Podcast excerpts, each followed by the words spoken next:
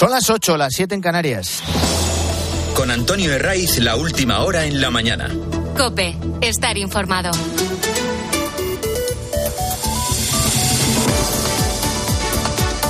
Muy buenos días, desde las 6 te venimos acompañando en la mañana del fin de semana de Cope en este último sábado de enero que viene de lo más primaveral, con máximas por encima de la media en este mes, registros que van a superar los 20 grados en buena parte de la mitad sur. Seguimos mirando a Francia. Les da igual que sean problemas comunes, les importa bien poco que España no tenga ninguna responsabilidad de lo que les está ocurriendo pero la historia se repite. Y siempre que quieren protestar por algo, especialmente si son los agricultores franceses, en defensa de sus intereses, que digo que son comunes, ponen el foco en los camiones españoles que transportan productos de nuestro campo.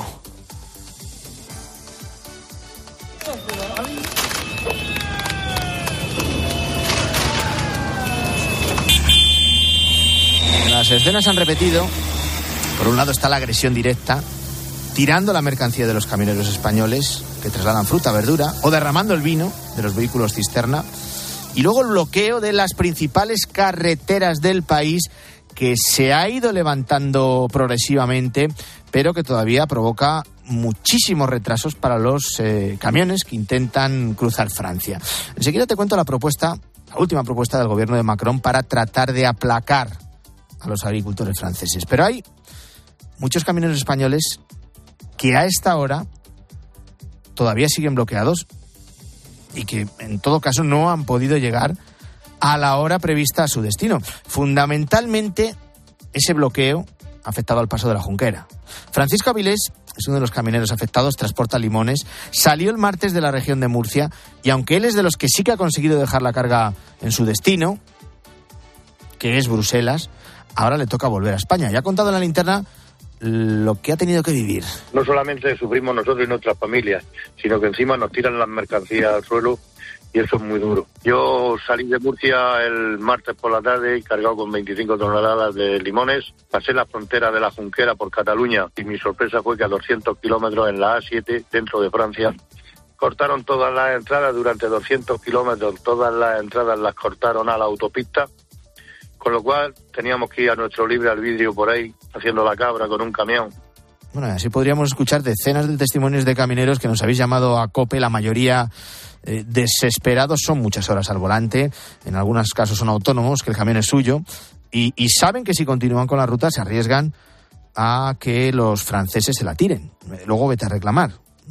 Misión complicada, y esto lo vamos a hablar en unos minutos con el responsable de una de las patronales del transporte. Misión complicada porque los seguros no suelen contemplar situaciones de ataques como estos y, la administración francesa eh, se lava las manos. Estamos hablando de un problema que tiene una dimensión muy grande, una envergadura mm, considerable, porque a diario, y es un dato del propio Ministerio de Transportes, a diario cruzan la frontera entre España y Francia cerca de 10.000 camiones españoles. El gobierno de Macron ha lanzado una serie de promesas a los agricultores franceses para tratar de frenar las protestas. Pero de momento, las principales asociaciones agrarias las ven como insuficientes. Aquí hay varias cuestiones fundamentales. El Ejecutivo francés promete paralizar su plan para reducir los beneficios fiscales al diésel agrícola. También les ha dicho a la gente del campo que eh, el próximo jueves que será 1 de febrero, en la cumbre de la Unión Europea va a pedir la derogación del decreto que obliga a dejar un 4% de la tierra en barbecho y además eh, va a exigir una simplificación de la política agraria comunitaria. El problema no es exclusivo de los agricultores franceses, ni mucho menos. Lo saben bien los agricultores españoles. Y es verdad que aquí las movilizaciones no han sido tan sonoras como las de Francia o Alemania. Había un calendario previsto, tractoradas incluidas en 2020 que quedó paralizado por la pandemia. Luego en 2022 recordarán aquella gran marcha en Madrid que reunió a casi medio millón de personas bajo el lema El mundo rural despierta. Y luego se han visto protestas aisladas, menos numerosas, que anuncian van a retomar, viendo lo que están haciendo sus colegas en numerosos puntos de Europa. Lo de Francia es lo último, pero en Alemania también han conseguido que sus protestas tengan eco. Y hablamos de un problema común, que se puede resumir en, varios puntos. Primero, una burocracia implantada desde Bruselas que es inasumible y que asfixia al campo. Luego está la diferencia abismal que hay entre el precio en origen, lo que reciben los agricultores, y lo que paga el consumidor en el supermercado. En tercer lugar, la entrada masiva de productos de terceros países de fuera de la Unión que no compiten en igualdad de condiciones. A todo esto hay que añadir el precio de los carburantes, que se traduce en un gasoil que ha estado disparado y en los fertilizantes y todo lo que arrastra. También con precios muy elevados. Y luego la sequía, que en cultivos como el del olivar directamente les está ahogando aún más. Eh, podríamos seguir con más y más razones, recordando lo esencial, sin agricultura no hay nada. Los franceses ahora se han hecho escuchar, la verdad que con técnicas violentas en muchos casos, como volcar los camiones españoles, pero Europa debe tomar medidas. Y no tardando. En España, la próxima semana vamos a conocer el texto definitivo de la amnistía, que irá a todo lo que da, traspasando cualquier línea roja que se había marcado el propio Partido Socialista. Hasta hace nada. Días. Y como amnistiar los delitos de terrorismo es de lo más impopular, pues ahora el objetivo es cargar contra el juez Manuel García Castellón, que era muy, muy bueno cuando investigaba casos contra el PP como la Púnica o la Kitchen. Pero hay amigo, si osas entorpecer la amnistía, aunque sea con decisiones judiciales e investigaciones perfectamente justificadas, pues te conviertes en un enemigo, incluso en un delincuente al que desde el propio gobierno han acusado gratuitamente de prevaricar. Lo último es un auto en el que pide que se investigue si los de Tsunami Democratic prepararon una acción contra el rey Felipe VI durante una visita a Cataluña en julio de 2020. ¿Qué hace el gobierno? Seguir señalando al juez. Y el habitual en hacer ese trabajo sucio es el ministro Félix Bolaños. Todas las decisiones, todas las resoluciones que adoptan los jueces y tribunales pueden ser recurridas para revisar su legalidad. Eso es el funcionamiento normal de un Estado de Derecho como es España. Yo confío en un comportamiento ejemplar de todas las instituciones del Estado. Y luego si miramos a lo que tenemos por delante en este sábado hay que hablar de Vox. Celebran Asamblea General en la que no hay alternativa a Santiago Abascal, por lo que va a seguir siendo el presidente de esta formación hasta 2028 con un solo candidato en liza, ni siquiera van a tener que votar. Acaban de cumplir 10 años de andadura política y sobre Vox sobrevuela un interrogante. Lograron su techo electoral en las elecciones de 2019 con 52 diputados, que nadie esperaba por otro lado. Si algo hay que decir a favor de Vox es que han conseguido en numerosas citas electorales, empezando por aquella de Andalucía, sobreponerse a lo que contaban todas las encuestas. El último referente son las elecciones del pasado 23 de julio, donde consiguieron mantenerse como tercera fuerza en el Congreso, sí, pero con 19 diputados menos. 33 tienen ahora. Santiago Abascal ha estado este viernes en el Gran Cope y, y respondía sobre el horizonte que tiene su partido por delante. El líder de Vox minimiza ese descenso y se agarra a la evolución que están teniendo en el contexto europeo formaciones con, un perfil similar.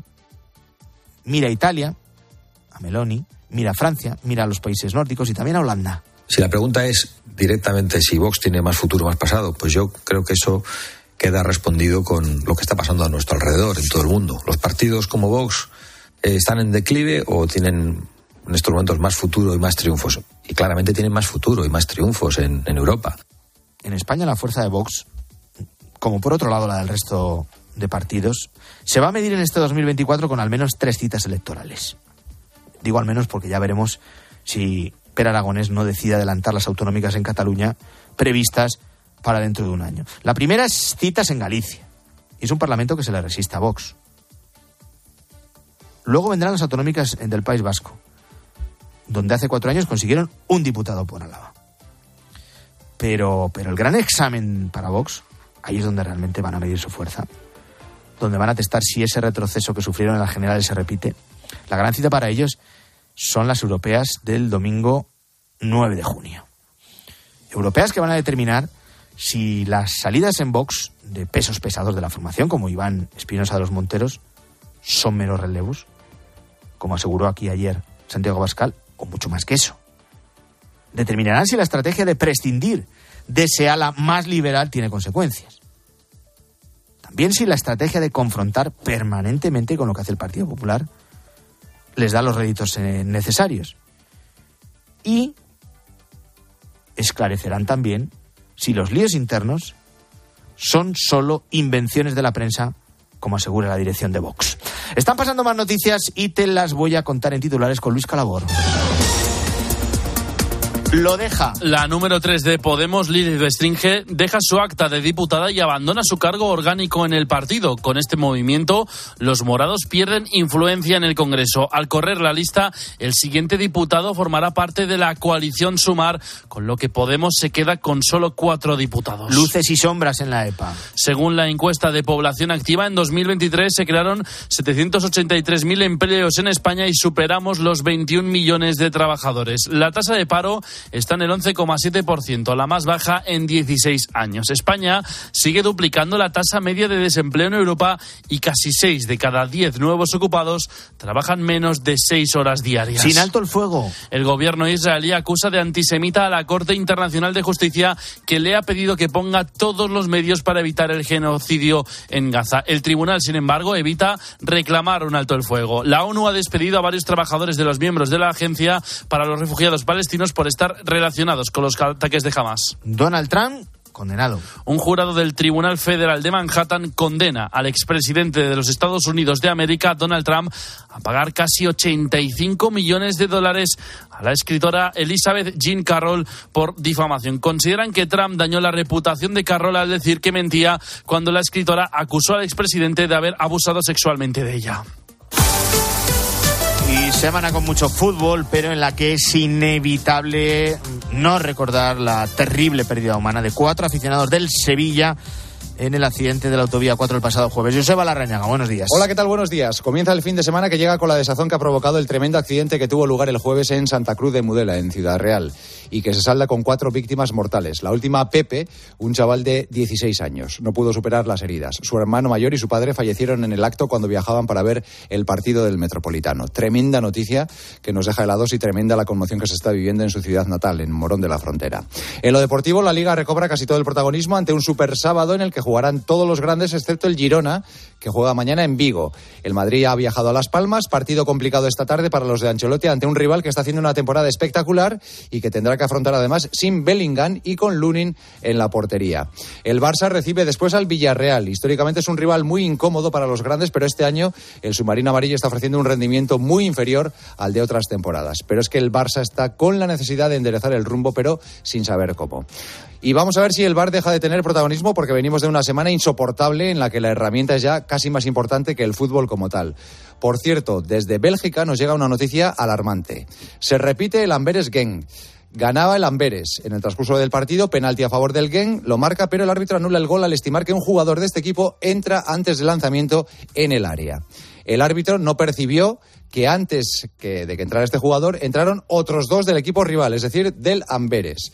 Al considerar que es una mala aplicación del reglamento, se repite el partido. Ya era lo que nos faltaba. Esperemos que no cunda el ejemplo. Buen fin de semana. Antonio de Ray. La mañana. Cope. Estar informado. ¿Y si dejas de escuchar esto? Sequía. Un peligro silencioso. Hace mucha falta, pero poco llueve. Cataluña sufre la peor sequía de la historia y Andalucía y Murcia también están a un paso de la emergencia. ¿Le seguirán otras comunidades? Y luego de 6 de la mañana a 11 de la noche habrá una bajada menor, pero también se bajará la presión. Se bajará la presión. Este jueves, Carlos Herrera, Ángel Expósito, Pilar García Muñiz, Pilar Cisneros, Fernando de Aro y Alberto Herrera recorren España en una programación especial de más de 12 horas para contarte en COPE las consecuencias de la falta de lluvia. Y la sequía, los embalses de la media nacional. ¿Cuánto tiempo podemos aguantar así? ¿Sufrirás este verano cortes de agua? ¿La fabricación de agua es una alternativa? Escúchalo este jueves en COPE. También en cope.es y en redes sociales. Buenos días. En el sorteo del Eurojackpot de ayer, la combinación ganadora ha sido 18, 23, 35, 37 y 41. Soles 6 y 7. Recuerda, ahora con el Eurojackpot de la 11, todos los martes y viernes hay botes millonarios. Disfruta del día. Y ya sabes, a todos los que jugáis a la 11, bien jugado.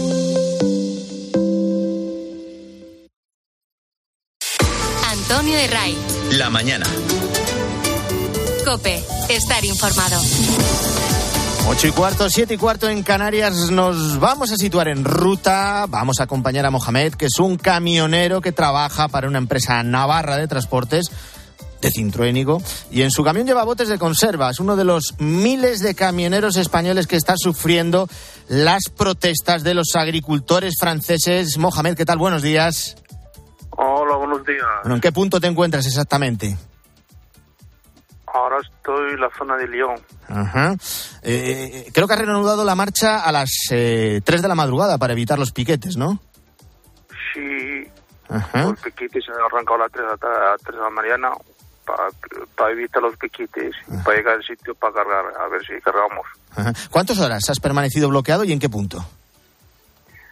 Que está bloqueado por la zona de Limuje y he estado dos días parado ahí. Está bloqueado con los piquetes allá y no hay forma para salir de ahí. Casi dos días ha estado bloqueado. Sí, estamos el miércoles, eh, estamos, eh, llegamos el miércoles anoche, el jueves todo el día y el viernes hasta las 13 horas salimos de ahí. Ajá. ¿Hacia dónde te diriges eh, exactamente? Y fue allá para la zona de, casi por la zona de Orleán. Ajá.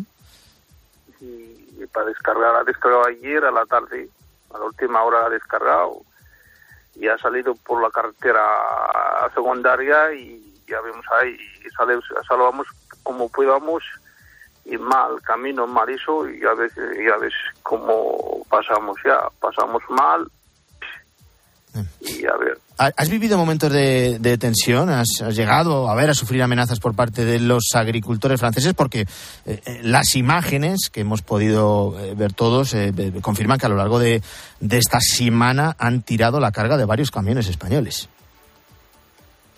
No, la verdad nosotros no, no los piquetes no me han amenazado ni nada por, por parte de nosotros, porque está cortado y ya está por lo demás por la carretera hay compañeros que me han pasado eso acá te ha retirado las, las la mercancía la de todo y nosotros gracias a Dios que no ha pasado nada ¿sabes? Bueno, pues es Mohamed, es un transportista que, como decimos, trabaja para una empresa de mercancía navarra. Dos días completamente bloqueado debido a las protestas de los agricultores eh, franceses. Eh, Mohamed, que no haya sobresaltos y que termines bien la ruta. Buen día, gracias. De.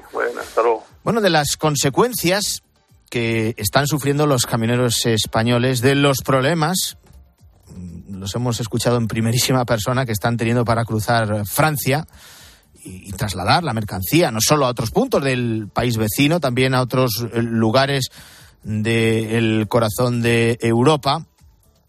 Porque, claro, una vez que vemos esas imágenes, esas imágenes de los camioneros de, españoles, cómo les tiran la, la, la, la mercancía eh, los agricultores franceses, nos hacemos preguntas y se las vamos a trasladar a las 8 y 19 minutos a José María Quijano, que es secretario general de la Confederación Española de Transporte de Mercancías. Señor Quijano, ¿qué tal? Muy buenos días. Buenos días.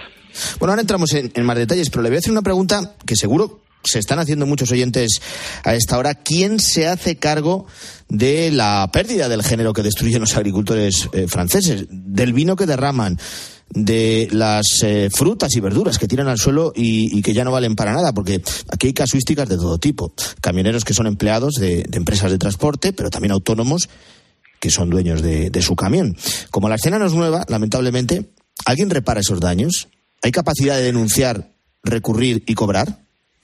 Es un tema problemático y recurrente porque durante los últimos años se han repetido de forma reiterada este tipo de actuaciones. ¿no? Eh, en octubre ocurrió lo mismo y existe un problema grave precisamente para recuperar los, los daños producidos a los vehículos, las mercancías y luego también la falta de productividad eh, con las paradas de los vehículos, ¿no? Eh, por una parte, la mercancía muchas veces tiene un problema de cara a los propios seguros, ¿no? Porque no es un acto eh, digamos, de accidente o fortuito, sino que es una acción vandálica y a veces la letra pequeña de los seguros pues no, no lo cubre, ¿no? Y por otra parte, pues bueno, eh, es difícil también el, el, identificar a los autores. Efectivamente. Y luego, en un momento dado, si se hace algún tipo de actuación por vía judicial, pues eh, pasan los días y los meses y al final es muy difícil poder conseguir una, una indemnización al respecto. Vamos, que eh, el, coste de las pérdidas lo tiene que asumir o, la empresa o el, transportista en cuestión si se trata de un autónomo.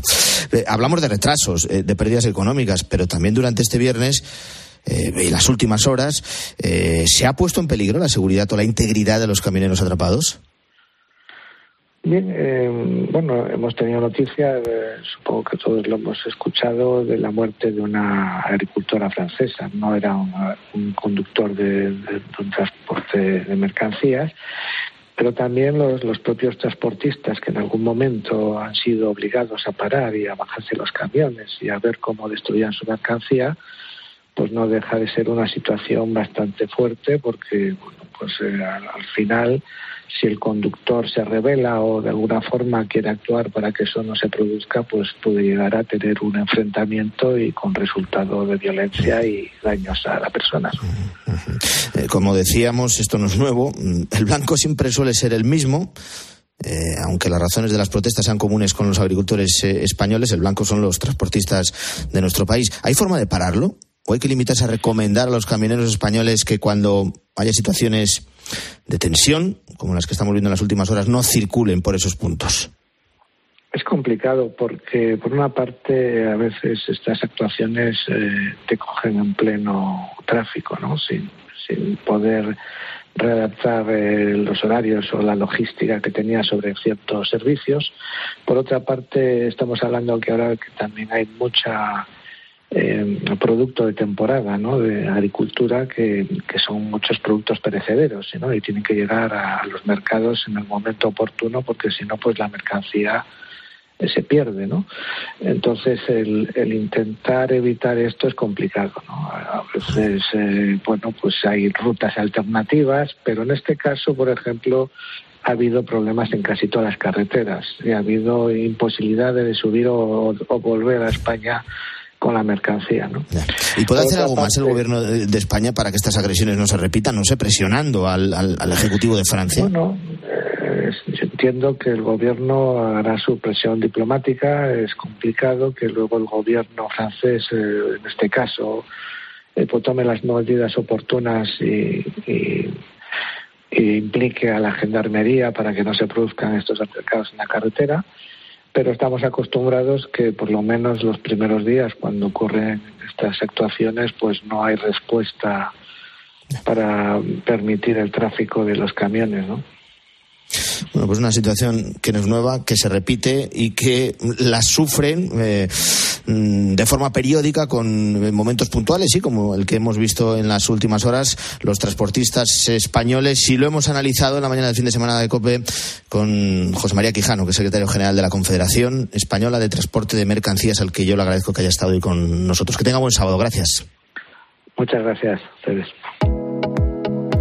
Álvaro Sáez, buenos días de nuevo. ¿Qué tal? ¿Cómo estás? ¿Qué cuentan los periódicos sobre el espionaje por parte del gobierno a los líderes independentistas catalanes? Sánchez hizo bien en espiar, firma Cristina López Slichting en La Razón. Pedro Sánchez tiene un pacto con los que espió tiene que traer a España libre al que condenó al exilio e impedir que el juez García Castellón califique de terrorismo los delitos que en su día él mismo consideraba terroristas. Me pregunto, dice Cristina, cuánto puede durar esto. Sobre la comparecencia de ayer ante el juez de la que fuera directora del CNI Paz Esteban Pedro García Cuartango, dicen ABC que resulta una tremenda paradoja que una funcionaria que trató de defender la legalidad y la integridad territorial tenga ahora que asumir responsabilidades penales mientras los que delinquieron son amnistiados. Y en su editorial, El Mundo señala que el Ejecutivo ha alentado la resurrección de la Operación Cataluña para arrinconar al PP, señalarlo en comisiones parlamentarias, presentar a los líderes del 1 de octubre como víctimas y así legitimar la amnistía de sus socios. Que cuentan sobre la reunión del miércoles en Bruselas para desbloquear el Consejo General del Poder Judicial. Sí, el ABC dice que si Bolaños mantiene la palabra dada recientemente en las asociaciones de jueces de que mientras él sea ministro de Justicia jamás se variará el actual modelo, la reunión va a carecer de sentido.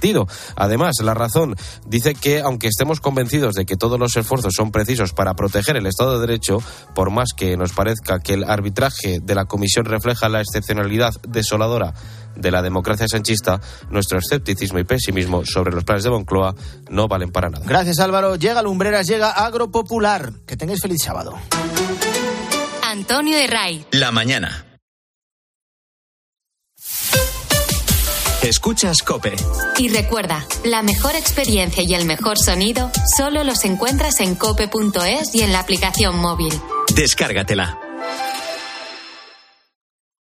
El Pacto Verde Europeo insiste, el transporte debe reducir de manera drástica sus niveles de contaminación. En Iberdrola somos líderes en la transición a la movilidad eléctrica, con más de 45.000 puntos de recarga instalados en nuestro país. Únete a las energías limpias de la mano de un líder mundial. Iberdrola, por ti, por el planeta. Empresa colaboradora con el programa Universo Mujer. UMAS, mutua especialista en seguros para el sector educativo. Ofrecemos una solución integral para los colegios y guarderías. Daños patrimoniales, responsabilidad civil, accidentes de alumnos. Más de 1.400 centros ya confían en nosotros. Visítanos en umas.es. UMAS, más de 40 años de vocación de servicio. Hay quien se paraliza frente al cambio y quien siente un impulso imparable. Tú eliges. Cambiar es lo que nos hace sentir. Cupra Formentor, ahora por 29.900 euros con 5 años de garantía y mantenimiento sujeto a financiación. También híbrido enchufable. Más emociones en cupraofficial.es. Las ofertas solo tres días no duran cuatro días, ni cinco, ni únicamente dos. Las ofertas solo tres días duran eso, solo tres días. Y hay que aprovecharlas para llevarse un 2x1 en Finis Ultimate Plus de 28 pastillas. Llevas dos por 14,49 euros en tienda, web y app. Solo hasta el domingo en Supercor, Hipercor y Supermercado El Corte Inglés. ¿Qué necesitas hoy? Precios válidos en Península y Baleares. La página 11 del libro del bien vivir te invita a hacerte algunas preguntas. ¿Cuánto vale pasar tiempo con los tuyos? ¿Cuánto vale no tener que mirar el reloj? Con el cupón diario de la 11 puedes ganar hasta 500.000 euros de lunes a jueves y practicar el bien vivir. Cupón diario de la 11. Te toca bien vivir. A todos los que jugáis a la 11, bien jugado. Juega responsablemente y solo si eres mayor de edad. Si lo que necesitas es oír esto, necesitas la Semana del Caribe de Viajes del Corte Inglés. Disfruta de Punta Cana todo incluido desde 900 euros y reserva ya desde solo 15 euros. Además, sin gastos de cancelación, traslados desde tu ciudad y si encuentras un precio mejor, te lo igualamos. Consulta condiciones en Viajes del Corte Inglés. En CaixaBank estamos presentes en más de 2.200 municipios y contamos con oficimóviles en 783 poblaciones y más de 1.600 gestores senior para que nadie se quede atrás. Porque estamos comprometidos con la inclusión financiera y queremos estar cerca de las personas para todo lo que importa. CaixaBank, tú y yo, nosotros. Te compra tu coche, te compra tu carro, te compra tu buga. Te compra tu furgo, te compra tu moto, te compra tu auto, caravan. ¿Te han hecho una oferta? Te la mejoramos. Has oído bien. Mejor precio garantizado y compromiso de pago en 24 horas. Ven a vernos. Al caer la tarde, Expósito. Hoy hablamos del conocido como timo del amor. ¿Cómo actúan estas redes? ¿Qué se puede hacer para evitar esa estafa? Lo mejor es saber algunas historias reales que permitan descubrir la manera de los ciberestafadores del amor para actuar. Mira, te cuento el caso de Blanca. Y enseguida se puso a hablar conmigo y ya ahí detectó que yo entraba en el perfil de persona vulnerable en ese momento. Blanca asegura que ese perfil falso que estaba detrás fue capaz de construir un personaje que encajaba perfectamente en el tipo de hombre perfecto para ella. De lunes a viernes, de 7 de la tarde a 11 y media de la noche, en Cope encendemos la linterna con Ángel Expósito.